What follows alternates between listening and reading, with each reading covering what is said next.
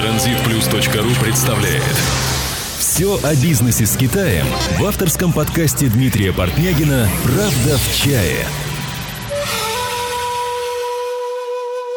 Интерес к китайскому рынку товаров с каждым днем неуклонно растет по всему миру. Это мы можем определить по количеству предложений экспортных компаний в Китае, а также по количеству посещений международных отраслевых выставок, э, по тому, как расширяются площади производственных зон и, конечно же, по уровню спроса. Товары, произведенные в Китае, окружают вас везде. От ручек и мебели в кабинете вашего офиса до бытовой техники и мобильных девайсов. Это все поставляется ежедневно в десятках тысяч контейнеров, а, в железнодорожных вагонах, фурами в сухопутных таможенных переходах и обычной международной почтовой службы. Все эти поставки – это в первую очередь отлаженные процессы в анализе рынков, подбор необходимых производителей, контроль производства и выполнение условий.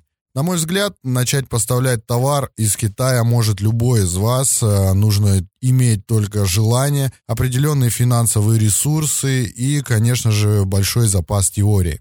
Мой шестилетний опыт в организации поставок, а, посещение фабрик и проведение переговоров с китайскими товаропроизводителями разного уровня показывает, что если э, бизнесмен, планирующий работу с Китаем, будет владеть хотя бы первичной информацией о специфических особенностях этого бизнеса, то это будет как минимум половиной успеха. Этот выпуск э, я решил сделать без гостей, а, где я поделюсь частью своего кейса по организации поставок товаров из Китая. И тема нашего сегодняшнего выпуска – поставки из Китая, часть первая. Выбор товара и партнера. Правда в чае. В чае. А, начну с того, что э, любые действия по самостоятельному поиску товаров в Китае и попытки наладить связи с производителями – это хорошо. Именно так и нужно делать, но это только первый этап. По сравнению с началом 2000-х годов, когда вы, наверное, помните, интернет-технологии были на зачаточном уровне, тогда компаниями наших соотечественников в Китае модно было предоставлять услуги по поиску производителей. Кстати, а, раньше брали за это деньги, потому что только они имели наработанные базы данных производителей. Сейчас э, все просто. Э, к этим базам поставщиков есть доступ у всех при помощи интернета. Найти интересующий вас товар можно на таких сайтах, как Alibaba.com, MadeInChina.com и, и других интернет-гигантов. В пользовании они интуитивно понятны, интерфейс э, полностью представлен на английском языке и достаточно просты в пользовании. А забивайте в строку поиска наименование товара на английском и получайте десятки предложений различного качества и ценовых категорий. Скажу сразу, чтобы облегчить ваш поиск, а, вам нужно определиться, с кем все-таки работать, а, с оптовым поставщиком, фабрикой или заводом. По мнению многих, Китай это а, такая одна большая производственная зона, куда ни глянь, везде заводы, а рядом с ними стоят люди, которые зовут а, на свой завод и предлагают купить товар в любом количестве по невероятно низким ценам, э, которые у них э, красиво разложены э, тут же в магазине напротив. А туда же многие относят многоуважаемый Apple и завод Foxconn. А спортивную обувь Adidas, Nike, Zara и все остальное, что пользуется бешеным спросом во всех развивающихся странах. Сразу развею ваши надежды, это не так. Возьмем за пример, э, наверное, самый распространенный запрос по тематике поставок продукции Apple. Как говорил один из наших э, гостей в студии прошлых выпусков, айфоны на деревьях в Китае не растут. И доступа к заводу Foxconn нет ни у кого. Это секретный охраняемый объект, где продукция Apple, наверное, уходит только в одном направлении, напрямую в Apple Store по всему миру. Другого варианта просто не существует. По правде, а, цены на Apple не такие уже привлекательные в Китае. Вы не думайте, что раз а, спрос такой большой на данный товар, то вы можете разбогатеть на поставках айфонов. Этого, наверное, еще никому не удавалось, наверное, кроме самого Apple.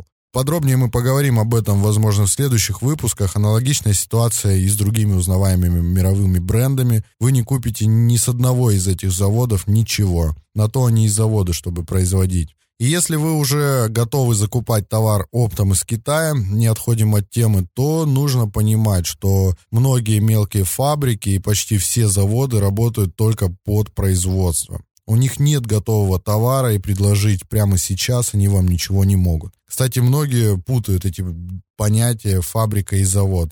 А, в двух словах, фабрика это то, где работают люди руками, сидят человек 100-200 и собирают какой-либо а, товар или шьют. А, запуск работы на фабрике может быть от маленьких оптовых партий, в отличие от заводов.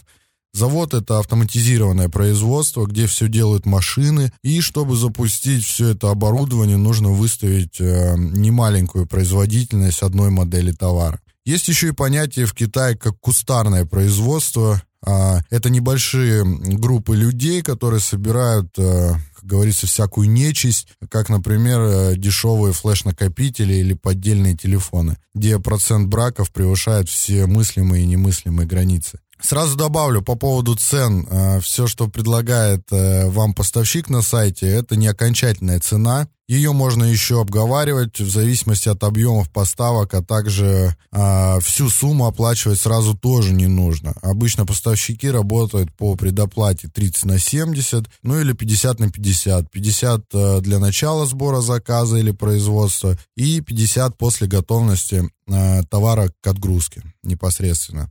А, так вот, если э, под производство, это значит, э, есть свои ограничения по количеству на одну модель. Допустим, э, возьмем за пример кожаную обувь. Обычно фабрики предлагают обувь от э, 50-100 и более пар одной модели. А если под вашу торговую марку эскизы, то все 500. Заводы же работают от тысячи, двух тысяч пар одной модели. Тут вам нужно определиться, можете ли вы рассчитывать на такие объемы закупок или нет. Если нет, то вам дорога к поставщикам. Китайские поставщики – это небольшие торговые компании, которые предлагают покупателям оптовые предложения готовых товаров. Обычно поставщик э, специализируется на одном виде товара, например, э, барные стулья. И все каталоги, представленные на сайте и в каких-то раскладках этого поставщика, посвящены только барным стульям. Если же поставщик предлагает множество разновидностей товара, то нужно насторожиться. Значит, это либо мошенник, который хочет привлечь себе как можно больше внимания, или совсем мелкий торговец, а, который сможет вам предложить неконкурентные цены для вас. Это больше, наверное, а, так сказать, для розничной продажи. Китайские поставщики э, размещают заказы на фабриках. Э, сейчас я расскажу, откуда берется этот товар. Вот, э, размещают заказ на фабриках в крупном опте, а потом продают меньшими объемами со, со своей комиссией. На этом многие из них и живут. Фабрики делают для них хорошие скидки, так как работают они уже давно. Это затяжные такие сотрудничества. А многие из них показывают, что они а, даже являются фабрикой, размещают красивые фотографии чужих производственных помещений, показывают вам сроки производства, но размещают заказ на фабриках своих партнеров. А таких поставщиков э, нельзя назвать мошенниками, они так сказать, э, а, просто таким образом, наверное, манипулируют спросом иностранцев, которые в этом не совсем разбираются. Но так или иначе, товар производится, отправляется клиенту, и клиент доволен, в принципе. А, при первичном изучении китайского интернета а, вы начинаете понимать, насколько плотно размещено предложение по вашему товару из Китая, приблизительные цены, а также минимальное количество оптовых партий. Связаться с поставщиком или фабриками вы тоже можете, везде указаны их данные. На данный момент в каждой китайской компании есть англоговорящие менеджеры, особенно в компаниях, размещенных на этих сайтах, у которых вы можете уточнить любые интересующие вас вопросы. Они, в принципе, вполне адекватны и разговаривают достаточно хорошо.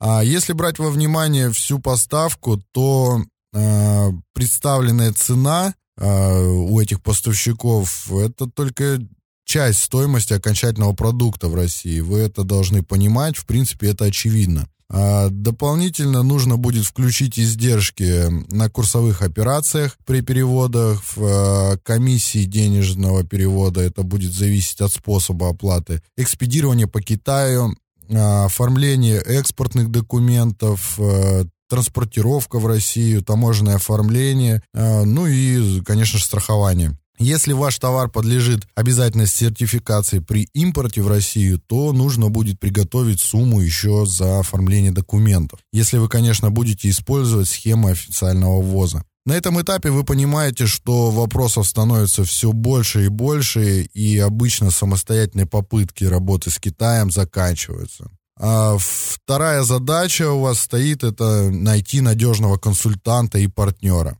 Китайский э, менталитет и способы ведения бизнеса э, многих иностранцев, попросту говоря, э, ставят в тупик.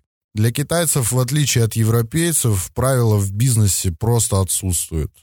При всем при этом они чувствуют себя вполне комфортно, и, как показывает практика, что у многих китайцев даже злит тот факт, что европейцы все, все всегда усложняют и якобы пытаются научить китайцев вести дела. Возможно, это действительно так, но факт так или иначе имеет место быть. Чтобы вам было понятнее, то, э, как сказать, э, на Западе есть э, все, все четко делится на белое и черное, хорошее или плохое. В Китае все серое. А, то есть каких-либо границ в этом нет. Так вот, э, по мнению китайских поставщиков, если иностранец сам якобы не доглядел или сам не знает, чего хочет, то они считают, что на таком иностранце можно неплохо заработать. С этими особенностями не нужно бороться, их нужно просто понять и разобраться, а, или доверить это дело профессионалам. Я всегда говорил и буду говорить, что работать с посредником это правильно. Э, ничего кроме пользы в этом нет. Потому что существует огромное множество факторов, которые э, нужно не только решить, но и предвидеть заранее. По словам посредник или партнер, я подразумеваю представителя ваших интересов э, на территории Китая, задача которого будет э, э, давать вам грамотные финансовые и правовые консультации, помощь э, при, выйде на, при выборе надежного партнера, э, сопровождение всего цикла сделки, разработать удобный маршрут доставки и решить таможенные вопросы. Это должен уметь каждый представитель, которому э, вы хотите довериться. Таким образом, выбор партнера э, это самая главная задача. Это, конечно, не бесплатное удовольствие. Тут нужно просто понимать, на какие расходы рассчитывать, на какие объемы вы рассчитываете и насколько ваш представитель а, вам дорого обойдется. Видов партнеров можно разделить несколько. А, первое это работа с компаниями. Работать с компаниями я советую лишь тем, кто э, серьезно и на постоянной основе намерен работать с Китаем. Кто четко знает, что он хочет и в каких количествах. А, предварительно, конечно, нужно эту информацию всю вам погуглить в интернете, а, заранее посчитать рентабельность вашего бизнеса в России, и после этого нужно э, с готовым уже проектом э, обратиться в компанию и сказать, что мне нужно то-то, то-то, э, я хочу это поставлять в таких-то объемах э, в такие-то промежутки времени. А многие задаются вопросом о том, а, где компания-представитель должна находиться. В вашем городе, как говорится, поближе, или все-таки в Китае. Сейчас мы поговорим об этом отдельно. А в России, конечно, хорошо. Вы можете лично познакомиться с менеджером и заключить договор поставки а, непосредственно между компаниями в России. Плюсы, конечно, дополнительные юридические гарантии на поставку, так как заключается договор в юрисдикции России. А работа, возможно, по предоплате, то есть э, до отгрузки в вашем городе непосредственно. Ну, минусы, наверное, это э, вы заплатите налоги, потому что сделка будет официальной как говорится, в открытую для налоговой. А, а также представитель в России логично будет иметь еще одного посредника в Китае. То есть переплата будет э, еще больше, а какого качества посредник будет находиться в Китае, вы уже знать не будете.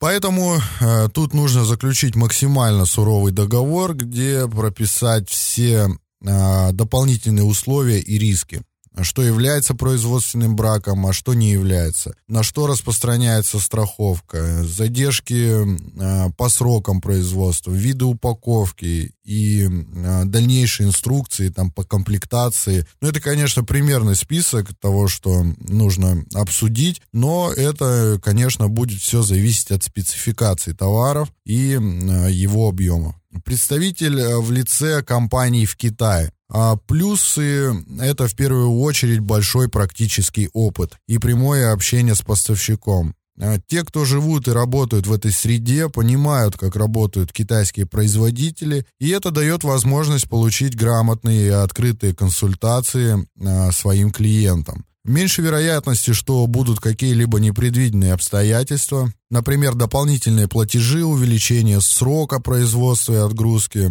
Кстати, это до, довольно частое такое явление в наше время. Это зависит от юридических договоренностей между вашим представителем и фабрикой. Насколько крупная компания на мой взгляд, настолько и больше вероятности, что у них уже налажено все на поток, и в штате есть грамотные юристы. А, минусы компаний в Китае – это а, гарантии, конечно, меньше. Заключение договоров будет с иностранной компанией, а такие договора говорю по-честному, не имеют никакой юридической силы. Поэтому тут нужно просто выбирать серьезную компанию, э, где гарантии будут множество рекомендаций, квалифицированные сотрудники, ну и, конечно же, стаж, количество лет работы в данной сфере. А второй тип э, вашего посредника – это работа с фрилансерами.